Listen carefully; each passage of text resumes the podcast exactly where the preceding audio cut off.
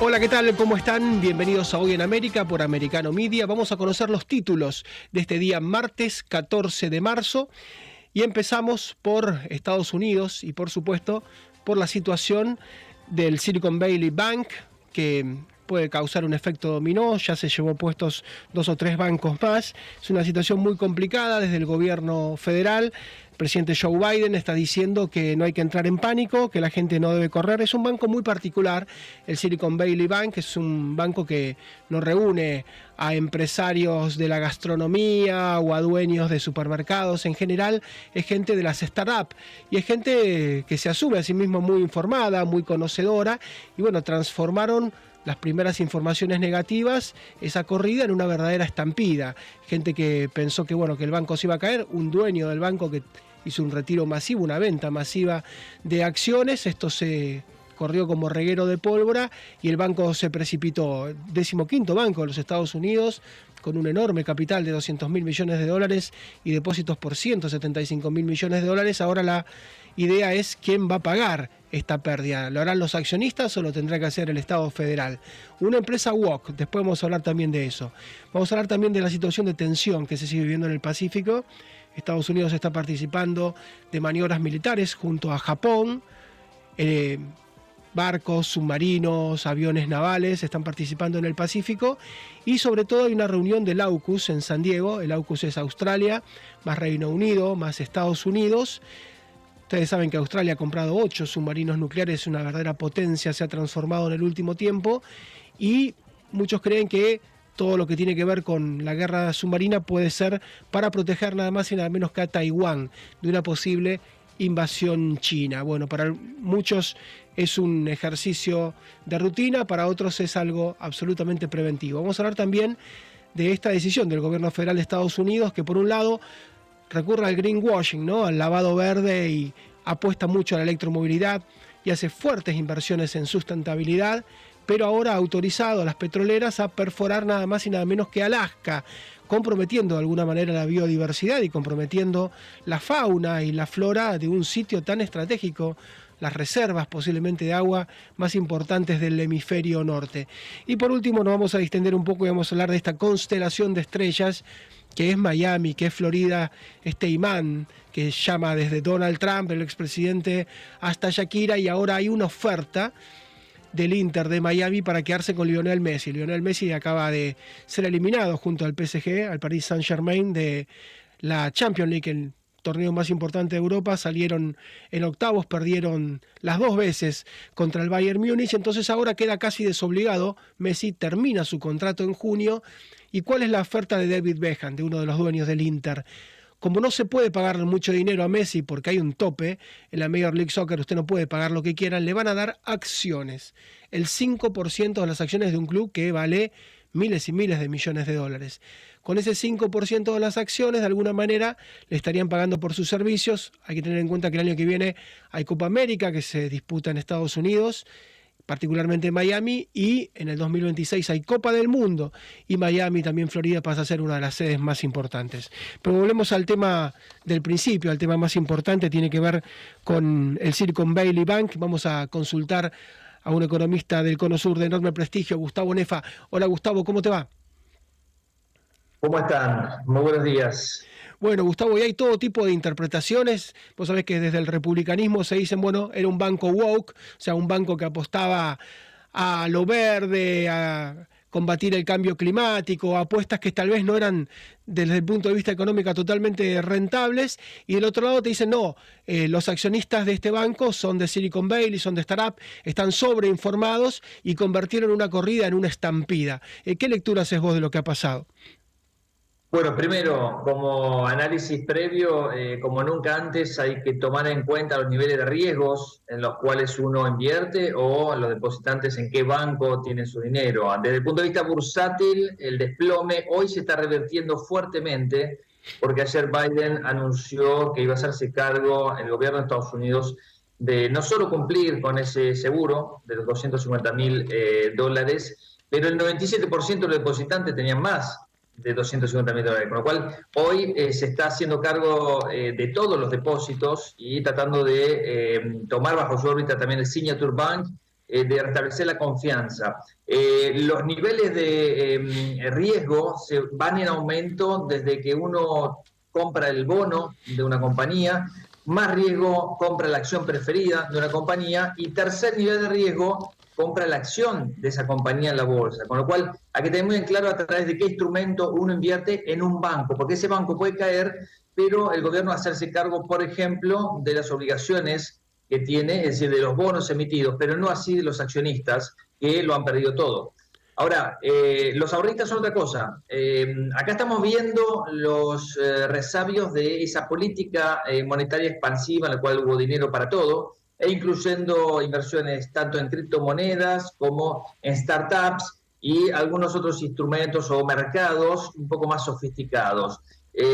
cuesta creer que sea eso nada más, porque eso sería un desmanejo, porque eso corresponde también a dos o tres bancos y no sabemos cuántos bancos más están implicados en esta em, eh, reversión en las condiciones financieras. Entonces, acá hay que tomar en cuenta también en Estados Unidos, el indicador que marca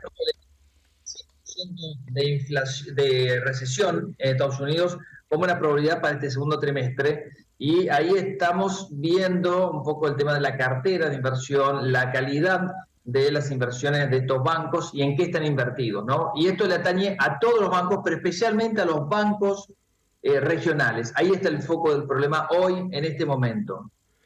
Gustavo, si querés, lo vamos a escuchar 10 segundos nada más al presidente Joe Biden cuando trata de que esto no sea un efecto dominó, que no haya una corrida más importante de la que hubo. Así, 10 segundos decía Joe Biden. Americans can have confidence el sistema de bancos es seguro, eh, se retira porque le sigan haciendo preguntas y se retira de la conferencia de prensa, pero vos sabés, Gustavo, que en lo que va del año, sobre todo después que pasaron las elecciones parlamentarias, hubo muy malas noticias para las empresas tecnológicas. Intel, que hace chips, ¿no? despidió 20.000 personas. Tesla, el 10% de su plantilla. Microsoft, 10.000 personas. Meta, del grupo de Zuckerberg, 12.000. Salesforce, 8.000. Lyft, 13% de su personal, Google 12.000 personas, Apple frenó sus contrataciones, es decir, las tecnológicas venían dando malas noticias y dando señales. Sí, es lo que mencionaba. Eh, la probabilidad de recesión implica también ajuste en las empresas, en la microeconomía, y obviamente desde la micro que se sanea viene la macro que mejora. Eh, la probabilidad de recesión es muy alta. Eh, no marcan así las cifras laborales, que si bien se han deteriorado un poco, siguen siendo muy fuertes, pero sí otros indicadores adelantados del ciclo. Eh, lo que estamos viendo es eh, un escenario un poquito más complicado para el sector bancario, pero gran migración de bancos regionales hacia bancos más grandes, con lo cual también es interesante ver lo que han caído eh, los bancos regionales, el índice es el K, B larga W, KBW, pero sobre todo ver los bancos más grandes, ¿sí? los del S&P 500, que están recibiendo mucho este influjo, que han estado cayendo bajo ese manto de sospecha, y estamos hablando de ETF como el XLF, que estarían en posición atractiva hacia mediano, a mediano plazo si reciben ese dinero y si a su vez eh, mantienen eh, las condiciones macroeconómicas hacia adelante. Pero claro, se ha complicado la situación. Eh, a corto plazo mm, veremos más volatilidad en los mercados. El índice VIX, que pasaba de 19 a casi 30%, marcó el deterioro de em, el apetito de los inversores para todas las clases de activos. Y lo veíamos recién a Biden escaparse literalmente en la eh, conferencia de prensa cuando empezaban las preguntas sobre específicamente esos bancos, diciendo que simplemente el banco, el sistema bancario está eh, sólido. Eh, no aportó mucho, pero sí vale más la acción que las palabras en este caso. Y la acción, lo que hemos visto con subas en los mercados ayer y hoy, que acaba de abrir, hemos visto eh, una reacción positiva frente a eh, la decisión de la Fed y del gobierno norteamericano de hacerse cargo de este tema. Eh, esto podría ser básicamente la segunda caída más grande de la historia de Estados Unidos. Lehman Brothers en el 2008 fue la primera, esta es la segunda caída, así que hay que tomar dimensión de las cosas, pero también de la reacción por parte del gobierno que hasta ahora ha sido bastante positiva. Gustavo, como siempre, un gran abrazo. Muchísimas gracias por tu generosidad. ¿eh? Un gran abrazo. Gracias a ustedes. Gracias, Gustavo Nefa, muy prestigioso economista del Cono Sur. Y algunas veces hemos dicho, cuando usted quiere saber si va a haber recesión, puede meterse en un montón de índices o puede ver tres empresas. Una es Walmart y Sam's Club, que es el mayorista de Walmart. Si a ellos les va bien, es que la gente sale a buscar ofertas. La gente busca abarrotarse y hacer un stock de comida, de todo lo que sea no perecedero y de alguna manera protegerse de la inflación. A la otra empresa que le va bien es a los fast food, especialmente a McDonald's y Burger King o Wendy's. ¿Por qué? Porque la gente quiere mantener el ritual de comer afuera. Y sale a comer afuera, pero ya no va a un restaurante donde tiene un mantel, eh, donde tiene cubiertos de metal, sino que va a comer con las manos a estos lugares. Y el tercer punto es Home Depot. Cuando anda bien Home Depot es que la gente quiere arreglar su casa porque no puede mudarse, porque no puede ampliarse. A las tres empresas le está yendo bien. A Walmart, Sam's Club, los fast food y Home Depot. Nos vamos a la pausa. Regresamos en un minuto nada más.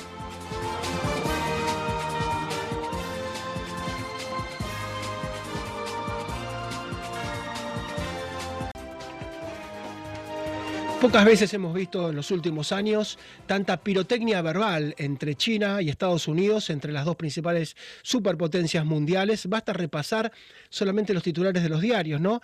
La jefa del Comando Sur de Estados Unidos, la generala Laura Richardson, dijo que China depreda Latinoamérica, que está generando una influencia muy mala desde lo económico, lo diplomático, lo tecnológico y sobre todo lo militar. Por otro lado, desde Pekín, en una reunión del Partido Comunista, donde fue por tercera vez impuesto como presidente, Xi Jinping, el presidente, el manda más, dijo vamos a crear una muralla de hierro, así como tenemos una muralla china, vamos a crear una muralla de hierro con nuestro ejército y habló de la reunificación, que significa nada más y nada menos que la anexión de Taiwán, que es un estado independiente. Por otro lado, Estados Unidos está haciendo ejercicios en el Océano Pacífico junto a Japón, que era una potencia dormida desde lo militar y que está despertando. Algo similar está ocurriendo en San Diego, en el AUKUS, Australia, Reino Unido y Estados Unidos se están reuniendo para tratar el tema de los submarinos. Australia es hoy una potencia, ha comprado, está comprando ocho submarinos nucleares y serían justamente las tácticas para defender Taiwán de una supuesta agresión china. Por otro lado, Michael Minahan, que es el jefe de la División Aérea de Estados Unidos, ha dicho que vamos a ir a una guerra, refiriéndose a Estados Unidos, por supuesto, contra China en el 2025, dentro de dos años. Jamás se ha escuchado tanta temeridad Insisto, no lo dice un analista, le dice el jefe de la División Aérea de los Estados Unidos. Y también eh, se conocieron planes de cómo sería el despliegue chino sobre Taiwán en caso de atacar, primero con misiles, con una artillería muy pero muy pesada, después con un desembarco con un millón de hombres. Es decir, estamos naturalizando una posible guerra entre las dos superpotencias, algo que no ocurre desde la Segunda Guerra Mundial. Por eso vamos a consultar a un experto en todo lo que tiene que ver con lo naval y con lo militar, el capitán de la Armada Argentina, Fernando Morales. Hola, capitán, ¿cómo le va? Hola, hola, este, un gusto estar con ustedes. Eh, permíteme aclarar que todas mis intervenciones como, como especialista o como persona que se está dedicando a temas de defensa y marítimos, lo hago en mi carácter de presidente de la Liga Naval, que es una entidad que fue creada por la Armada, pero la Armada institucionalmente cuando habla, habla por su jefe, obviamente. Así es. Eh, Fernando, eh, ¿habías visto tal grado de amenaza entre dos superpotencias o te sorprende esta escalada que está ocurriendo? No, bueno, evidentemente el mundo está en, una escalada de tensión que comienza a ser preocupante. Eh, máxime si consideramos que hoy en día la guerra, como, como concepción la guerra, según este, se, dice, desde hace mucho tiempo, es la continuación de la política por otros medios.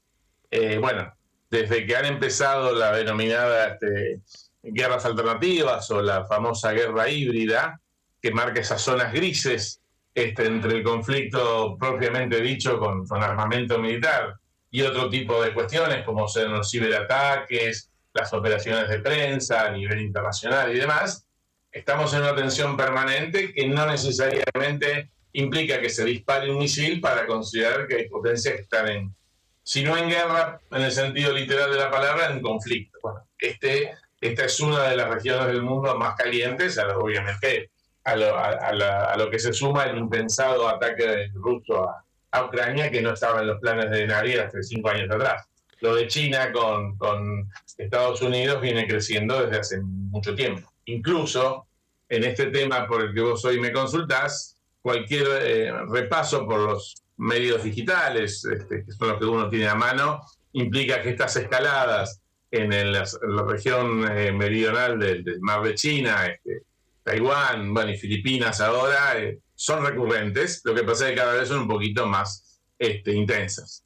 Así es, si, uno ve no solamente las palabras, sino también los hechos, Estados Unidos ha hecho fuerte en cuatro bases filipinas que están muy cerquita de Taiwán y uno se imagina que la única utilidad de esas bases es defender a Taiwán, pero bueno, Japón, que era una potencia dormida después de la Segunda Guerra, ha mejorado y está repotenciando sus Fuerzas Armadas, ha cambiado por supuesto, hasta modificado su constitución para hacerlo. Corea del Sur se ha transformado también, que estaba dormido después de la guerra de Corea, en una de las cinco o seis principales productoras de armas del mundo. Vietnam está ayudando inclusive con submarinos y está alineado con Estados Unidos. La India, lo mismo pasa con Indonesia. Australia, como decíamos, comprando submarinos. Taiwán da la sensación de que Estados Unidos está de alguna manera armándole un collar de armas en torno a China y lo está asfixiando. Eh, sí, y eso siempre pasa como, como en el reino animal, del que somos parte finalmente, cuando vos acorralás a una fiera eh, o la dominás o vas a ligarte el zarpazo. Esperemos que, que no lleguemos a este punto. Pero sí, me interesa mucho hacerte algunas reflexiones sobre el tema este puntual del empleo, del empeño de la flota pesquera china como una herramienta auxiliar de su poder naval, de su poder militar. Así es, los pesqueros chinos van acompañados por la Armada China. Hay barcos que los van acompañando, ¿verdad? Bueno, em, nosotros cuando, cuando me han convocado para, para esta charla, eh, la nota este, de referencia, que a la que se menciona un portal sobre este, la incursión de la de las milicias marítimas, llamadas así ahora, chinas en el, sobre Filipinas, eh, que es un hecho real, nos abre la puerta a un nuevo concepto de esa, de esa guerra poco convencional, por así decirlo. Eh, China tiene hoy por hoy la flota pesquera más grande del mundo. Eh, sus, este, son incontables las unidades que tiene. Solamente se pueden se dan el lujo de tener en este momento frente a las costas al extremo sur de nuestro país, a fuera de las millas 200, pero en las puertas de nuestra zona económica exclusiva, nada menos que 400 barcos pesqueros. Y no es que eso sea la totalidad, es, ser un 10% de su flota. La flota, eh, volviendo a la nota a la, que yo te hacía referencia, que se ve una, este, una gran cantidad de pesqueros chinos eh, frente a Filipinas, ahí por la, lo que el mapa muestra, el mapa que tengo municipal la muestra, ahí no podemos hablar de una plataforma continental extendida, es un archipiélago donde todo está muy cerca. Pero en este caso estos pesqueros están inclusive en las dos semillas del mar territorial, sobre el que Filipinas tiene soberanía exclusiva. Si bien es cierto que el paso inocente en, una, en las aguas que circundan un país no se puede impedir, el hecho de que estén fondeados eso sí, ya es una afrenta a la soberanía porque lo que está permitido sin discusión por la Convención de las Naciones Unidas sobre el Derecho del Mar es el paso inocente, es decir, el tránsito. Ni que hablar de pescar en el mar en el mar territorial de un país, otra potencia no podría pescar salvo que tenga un permiso expreso, lógicamente. Pero fondear tampoco se puede, salvo emergencia. Si el, si el barco está en una emergencia, sí, por supuesto, está permitido con el permiso correspondiente. Ahora bien, un análisis que te haría cualquier servicio de, inteligencia estratégica o de inteligencia militar, te indicaría que, em, al menos en los documentos que han trascendido, en las fotos que se ven, falta georreferenciación, es decir, no podemos saber si está dentro o fuera con la foto. Eh, no se ven 40 pesqueros, se ven menos. Este, si faltarían datos, pero vamos a asumir que los datos son reales. Eh, el ejercicio que está haciendo eh, China, el empleo que está haciendo de su flota pesquera, es realmente, yo diría maravilloso porque nos sorprende, no, no, es que lo esté alabando, pero sí que es tan grande esa fuerza que eh, realmente sin tener, algunos dicen que tienen, pero vamos a asumir que no está comprobado, sin tener armamento, te pueden hacer colapsar el tránsito marítimo de un país al punto de bloquearlo y con, la, con, con el, el, agravante que son muy difíciles de, eliminar porque se, se, reproducen. Hay miles de buques de estas características. Yo hice un pequeño, un pequeño punteo sobre cómo empeña China, cómo utiliza China esta verdadera este, guardia paramilitar, por así decirlo, o armada informal, en eh, algunos aspectos que son las patrullas fronterizas. Cada, cada uno de esos buques es una unidad de información, porque la tripulación no está compuesta solamente por los pescadores. Hay pescadores, hay personal militar muchas veces eh, no en actividad, pero que ha tenido, llegado a, gran, a un alto grado en el escalafón militar chino, que están retirados y son contratados. Este, hay analistas de inteligencia y hay miembros del Partido Comunista, eso sí, eso en todo barco eh, chino eh, tenés un miembro del Partido Comunista que oficia de, de veedor de todo lo que es.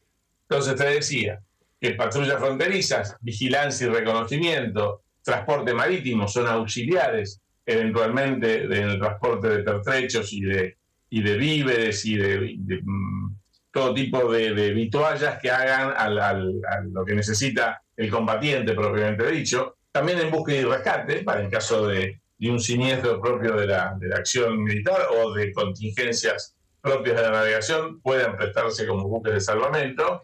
Y este, todo tipo de operaciones eh, eh, auxiliares que el mando de la Marina, este, de, la, Armada, de la, Marina de Guerra de, China les encomienda. Eh, es una creciente amenaza que puede, este, en caso de conflicto, escalar a, límites que realmente, al menos de este lado, no, no conocemos. Fernando, te, eh, pido, un minuto más de paciencia, un minuto que nos tenga, que tenemos que hacer una interrupción y hacemos el cierre tras la pausa en un minuto nada más. ¿Cómo no? ¿Cómo muchas, no? muchas gracias. Volvemos con el capitán Fernando Morales en un minuto nada más. Estamos dialogando con el capitán Fernando Morales sobre la depredación que hace China sobre la fauna itícola en todo el mundo. La organización Global Fishing, que hizo muy famosa Leonardo DiCaprio, eh, monitorea satelitalmente a los barcos, estima que la flota china pesquera es de más de 4.000 unidades, que realmente a este ritmo de extracción puede agotar el recurso en pocas décadas, capitán, y el diagnóstico es coincidente, pero la gran pregunta, bueno, ¿qué se puede hacer con China? Bueno, realmente es un tema muy difícil este, resolución, al menos eh, con la información que eh, uno puede manejar desde este lugar. Em, el crecimiento de China es, es exponencial, es desmedido. Eh, vos recién hablabas de este, un desembarco supuestamente en, Taiwán de un millón de soldados. Imagínate que, este, lo, que lo que sería eso en, en nuestras escalas. Mm. Lo que mm, podemos intentar moligerar en la medida que los países se pongan de acuerdo es el, al menos el, impacto que está teniendo la depredación de los mares que hace la flota china. Acá a nivel local se, se, eh, cuestiona mucho a las autoridades, tanto a nuestra Armada como hasta la, a la Prefectura Naval, por la falta de acción. El tema es que estamos limitados legalmente. Cuando China pesca fuera de las 200 millas, ya entramos en, eh, en una actitud que debe ser controlada a nivel internacional mediante acuerdos que comprometan los esfuerzos de varios países. Por ejemplo, buque que pesque ilegalmente y no denuncia lo que está pescando no debería ser recibido en ningún puerto para una reparación, para una salud, para una... Siempre dejamos de lado la cuestión humanitaria. Pero este, eso no ocurre, no hay un, concierto, un consenso mundial todavía, a pesar de que hay un montón de convenios firmados, eh, a los que China no adhiere, obviamente, ese es el otro problema. Las Naciones Unidas te hacen un, un convenio lo firman 200, 150 naciones, pero no es aplicable a las que, a las que no lo firman. Entonces, realmente es un desafío. Eh, a, nivel local te diría que se hace lo que se puede y más de lo que se hace, aunque muchos ambientalistas propongan medidas más severas, simplemente no tenemos el poder, el poder de fuego. No estoy hablando de un ataque armado, sino el poder de acción para poder refrenar una potencia de semejante nivel, a la que además, cada vez que tenemos un, incidente, nos recuerda que le debemos este, unos 8 mil, 9 mil millones de, dólares este, que tenemos, este, que nos han prestado. Entonces, em, creo que va a estar en manos de las grandes potencias occidentales ver de qué manera eh, se pone coto a esto. No lo veo con, eh, a través de las armas. Creo que eso tiene que ser una negociación que eh, le imponga a, Chinas, eh, a China reglas de juego medianamente civilizadas y acordes con el resto del mundo. Pero no tengo la respuesta. Gracias, capitán. Un gran abrazo y muchísimas gracias por su generosidad y su tiempo. Muy amable. No, un, gran gusto, un gusto, ha sido un gusto mío. Hasta luego. El capitán Fernando Morales de la Armada Argentina.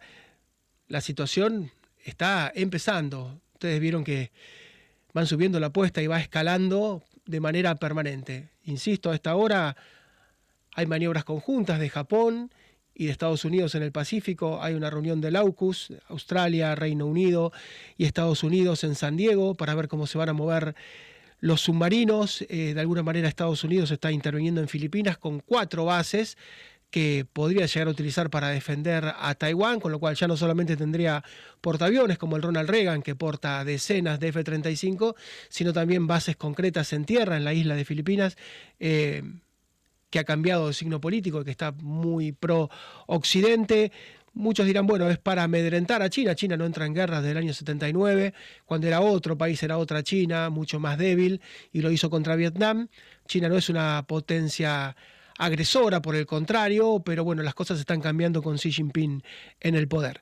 Y hablando de un doble estándar, de esto de decir una cosa y hacer la otra, es muy controvertido lo que está pasando, lo que va a pasar muy pronto en Alaska. Ustedes saben que en plan Willow es un plan para mm, invertir unos 8 mil millones de dólares y tal vez extraer 17 mil millones de dólares en petróleo, es decir, tener una ganancia superior al 100% y extraer 180 mil barriles diarios de petróleo de Alaska. Lo que pasa es que puede tener un impacto climático y ambiental muy grande y es contraproducente y al mismo tiempo es controvertido porque hay un doble estándar de la Casa Blanca, concretamente el Partido Demócrata, en decir, bueno, eh, vamos a apostar a la electromovilidad, vamos a apostar a lo sustentable, a lo preservacionista, a lo verde.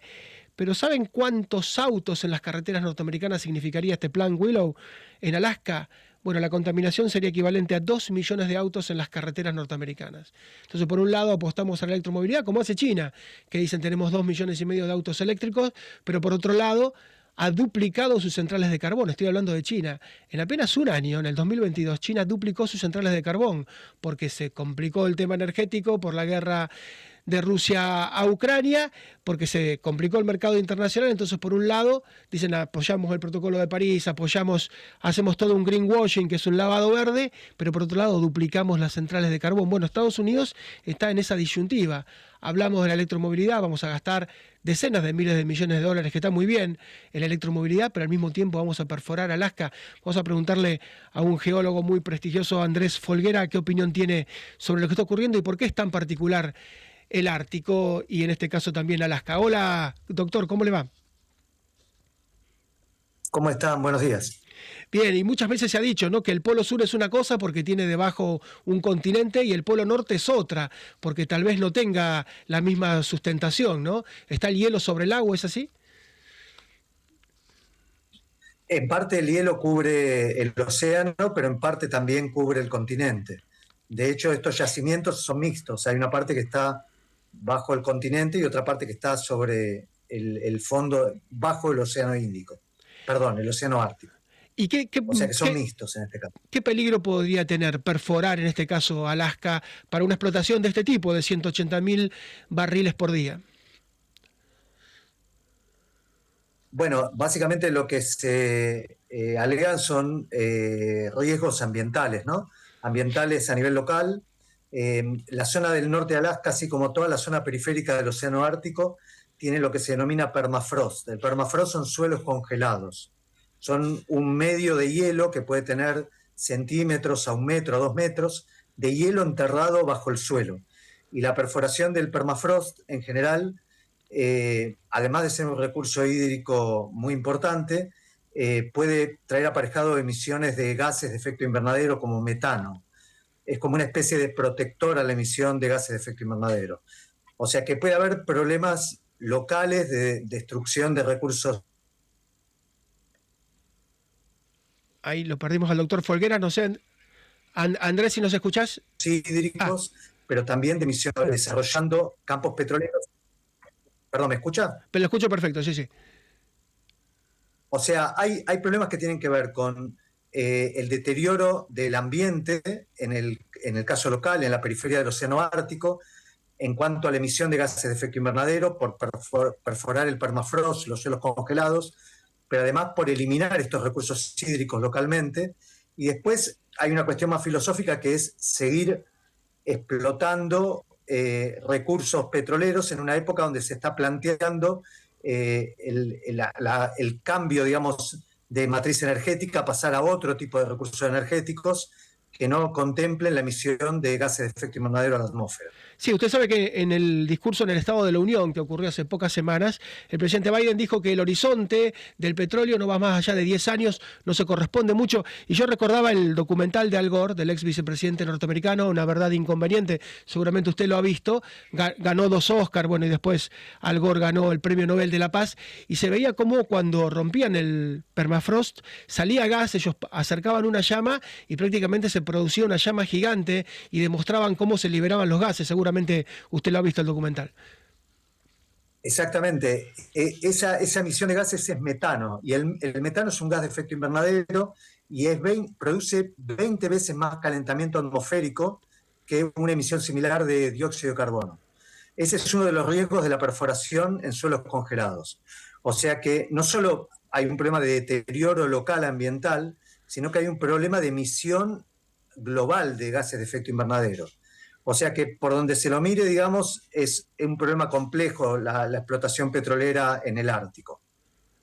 Así es, y en este caso es como que la necesidad tiene cara de hereje, ¿no? Porque hay todo un discurso por un lado, pero bueno, eh, la transición energética va a exigir petróleo seguramente durante varias décadas todavía. Sí, o sea, eh, yo entiendo que, o todos entendemos que hay un contexto particular, que es el contexto de la guerra con, con Rusia en este momento, y también hay un contexto particular que tiene que ver con las crisis en la pospandemia, la inflación de los países inclusive del hemisferio norte, que probablemente cambien los planes respecto de las metas de eh, eh, disminuir la emisión de gases de efecto invernadero que, que existían en forma previa. Pero de todas maneras, todo el mundo es consciente que esto conduce a un daño ambiental que tiene consecuencias locales y globales. Doctor, como siempre, un gran abrazo y muchas gracias por su generosidad. ¿eh? Un gran abrazo. El doctor Andrés Folguera, que es geólogo y una verdadera eminencia, y esto que hablábamos del doble estándar, ¿no? Por un lado, apostamos a lo sustentable, a lo preservacionista, y por otro lado, vamos a hacer una perforación por 8 mil millones de dólares para sacar 180 mil barriles diarios en un sitio absolutamente delicado. Sacar ese hielo libera gas metano, como decía el doctor Folgueras, 20 veces más contaminante que el dióxido de carbono. Última pausa, volvemos con el tramo final del programa.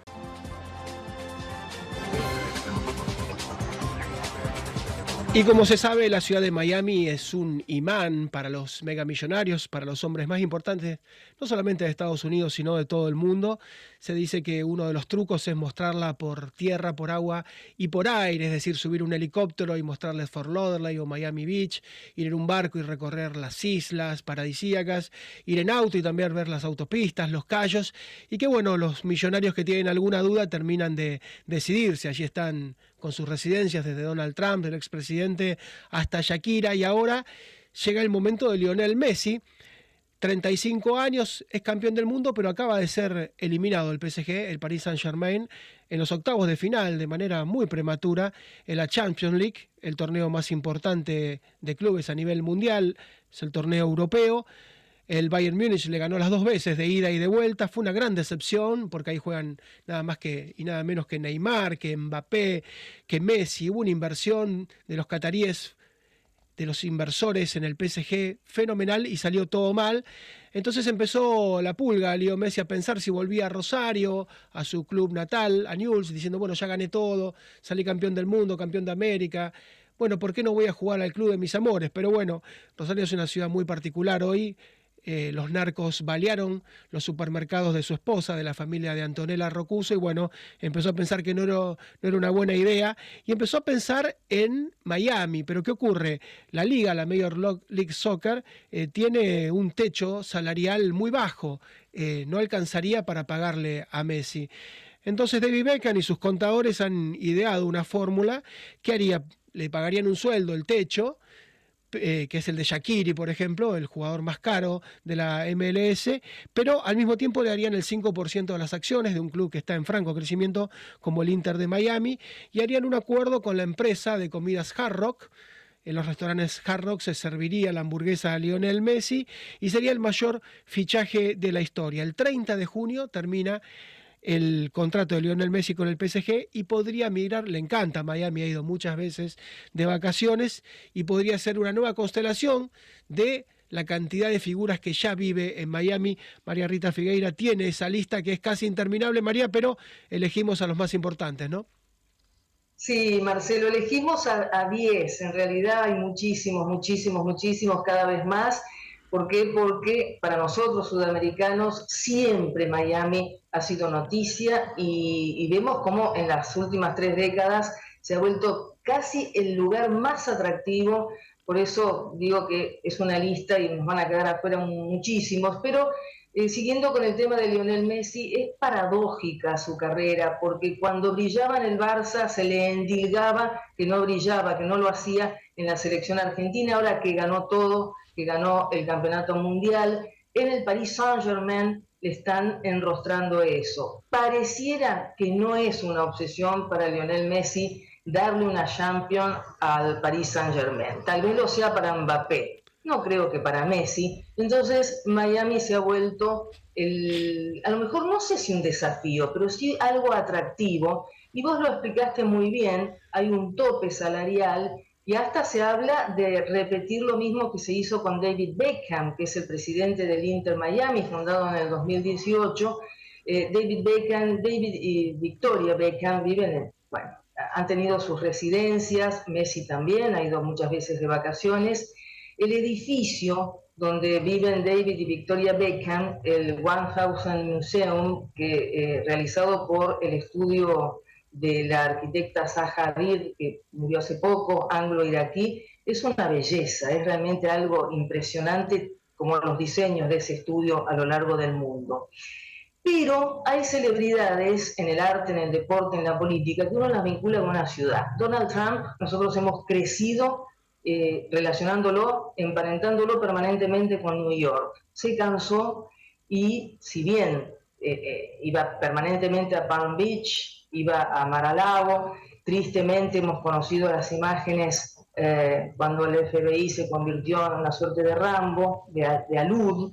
Bueno, ¿qué pasa? Donald Trump, desde que dejó ser presidente, eh, hizo su búnker, su residencia en ese lugar paradisíaco, y si bien siempre va a estar emocionalmente ligado a Nueva York, ahora vive allí.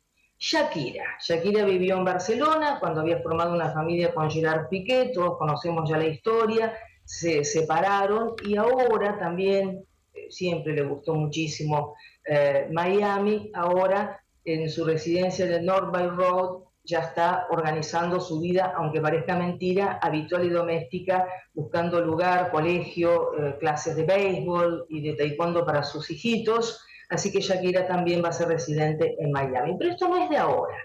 Décadas pasadas, nada más y nada menos que Elizabeth Taylor, cuando era muy jovencita, residió cuando eh, tenía uno de sus grandes amores, que fue William Pauli Jr., eh, en, una, mansión eh, construida en comienzos de la década del 40. Elizabeth Taylor también fue residente de Miami.